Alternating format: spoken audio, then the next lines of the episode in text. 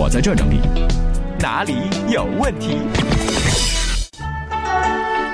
这里是正在直播的海洋现场秀，我是海洋。你好，我是小爱，这个叫做王成佳，说我和最好的朋友已经冷战一周了，现在心里挺难受的。杨儿，你说我现在应不应该主动的去找他聊一聊呢？这个朋友之间呢，也许会因为一些小的误会产生争执，是吧？最后呢，也可能是愈演愈烈，闹到翻脸。对，那既然成了朋友，就应该互相包容，嗯是吧？对方有什么不满，就一定要坦白相告，嗯，说出来，也许就有借口。借口，你一一棒子打死对方，但是你不用翻脸。彻底决裂。那我就想不明白，你说你图啥呀？嗯，还有洋洋说，呃，海洋你好，我是一名健身教练啊，我想问你，怎么才能够让别人多在我们健身房办卡呢？以前呢，我基本没有销售经验，我只在书店卖过书。卖健身卡跟卖书是一样，咋？这个卖健身卡和卖书一个思路，怎么呢？你卖的都是现实当中的你和想象当中的你它巨大的一个落差。以为最远的距离是失去他的消息。再看这位，这是啥？玛丽的背带裤。嗯，说海洋小爱你们好，今天是我入职新公司的第一天，觉得很累，嗯主要是摸不透同事的心思。海洋，你说我怎么才能够知道我们部门的同事到底团不团结、和不和睦呢？这个一个部门的人团不团结、和不和睦，嗯，主要取决于私底下在一起的时候讲不讲领导的坏话，讲得越狠越一团和气。哎，大夏国的小张说：“我跟老婆每次电话结束，她都要我亲她一下，再说一声我爱你。虽然我很乐意这样，但有时候呢，身边一大堆人不方便，我如何能在这种情况完成这一系列动作还不尴尬？第三次问你了，能不能解答？这有几种方式啊。第一种方式呢，就是找一个没人的地方再接你媳妇儿的电话啊。第二种方式呢，就是寻求你媳妇儿的这个理解，说以后能不能人少的地方来解决这件事情。嗯，还有一种方式呢，就是找一个身边人不是特别多的那种工作环境 啊，比如说停车场收费员之类的。还有一种方式，嗯，换一个没有这个要求的老婆。你看，A、B、C、D 随便选，嗯嗯。接下来就开始做选择题了。再来看王玉说：“海洋啊，我看书上说，睡觉前喝蜂蜜水可以帮助形成良好的睡眠习惯，你说这靠谱吗？”养生方面的常，睡前喝蜂蜜水可以帮助形成良好的睡眠习惯吗？有，是吗？你睡前你喝三大杯蜂蜜水，嗯，早上保证不用定闹钟，早睡早起。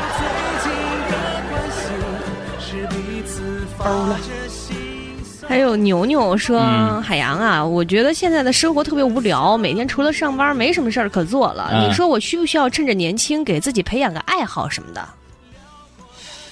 年轻的时候一定要培养个爱好，真的，要不等老了你，你不知道干啥去，你天天发呆，给别人挑毛病，这就我爸现在干的事儿。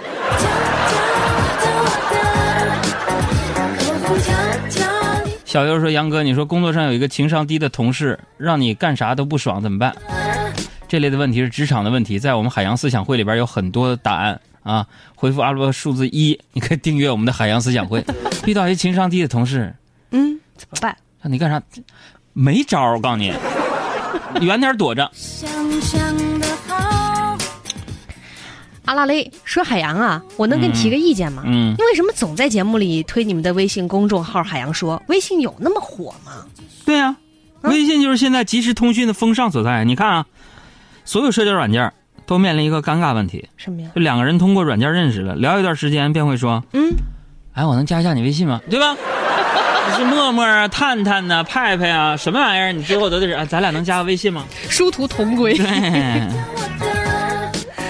还有不瘦二十斤不改名说。海洋小爱，我发誓，从下周我就要开始减肥，不瘦二十斤，我这个夏天绝对不会再买一件新衣服。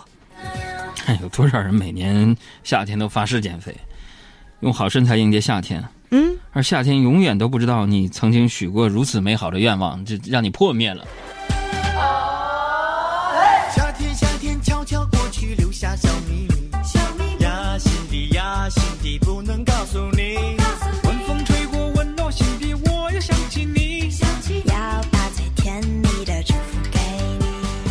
这个尼木桑啊，他说、这个好像是感情问题。说海洋，我和我老公结婚的时候，他跟我说，我们两个能在一起是因为爱情。嗯，这些年我因为爱情跟着他吃了很多苦，受了多少累。现在他居然因为一个女人要跟我离婚，是不是因为没有爱情了？因为一个女人就要跟你离婚，嗯，你觉得是因为没有爱情了？对，你错了，怎么呢？还是因为爱情。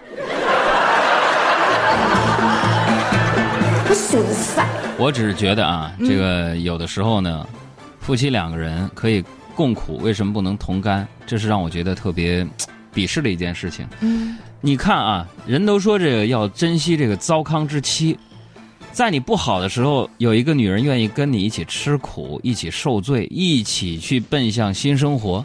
可是当你这老爷们儿稍微兜里边兜里边有点糟钱儿日子过好的时候，你就饱暖思淫欲，啊，就想着这个小三儿啊、小四儿的，就开始这个夹枪带棒的，在那儿搞一些外遇啊、摇一摇啊、陌陌啊，是不是上门服务啊？你就搞这个，这种人真的，我不能说什么啊。咱们这个公共电台，咱不能说太多，说太多了，领导会罚我钱。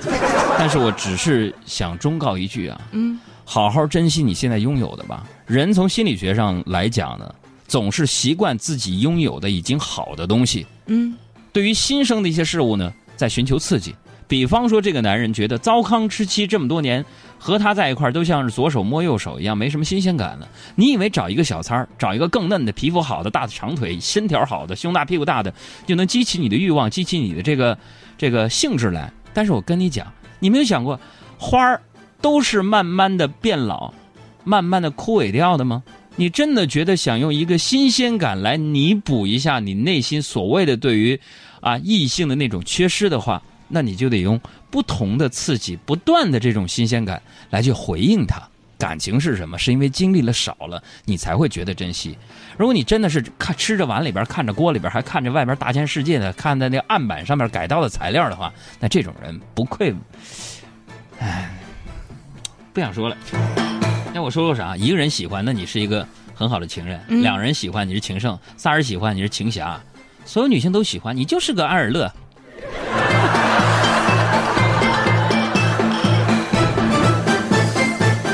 也了，对于这种事儿特别鄙视啊！再来看下面的新闻，嗯，来啊看问题啊这样一个问题啊，嗯这个强哥说了，说男朋友我三天不打就上房揭瓦，你说咋整？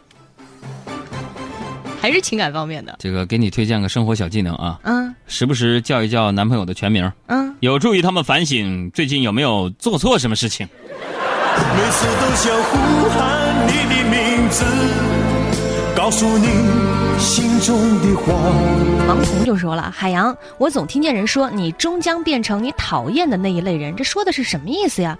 像我讨厌有钱人很多年了，我怎么还是那么穷呢？你终将变成你讨厌的那类人。对，他，你比如说，他说的可能是你们父母们开始沉迷于玩手机了，是吧？哎，这个问题很有意思。六一，嗯，他说：“海洋，你说，如果有一个女生和一个男生分别流落到一个孤岛，他们谁更有可能活下来？什么什么问题？什么一个男的，一个女女的分别流落到一个孤岛，是不是一谁起啊？不是分别，就像 PK 那种吧，说谁更有可能？反正别的女的我不知道啊。嗯，要是说小爱跟一个男的分别流落到一个孤岛，肯定小爱活的时间更长，为啥？她能找着吃的，能打着鱼，为啥呀？因为小爱有那个渔网袜。饿不死。就是说那个捞出来那个鱼是不是有味儿？嗯，冯素贞说：“海洋你好，呃，我跟邻居一起接孩子放学听你节目，嗯啊，也听他吹了一路的牛。光他们家孩子成绩全班前五这事儿啊，已经说了第四遍了。我就特别想问问你，你说他说的全班前五到底第几呀、我又不能问他。这玩意儿还不好说吗？嗯，有个规律啊，如果一个人说自己一在一个事当中说前五，嗯，很厉害。那应该就是第五，啊，或者是第四，为啥呢？那否则他说的就是前三了。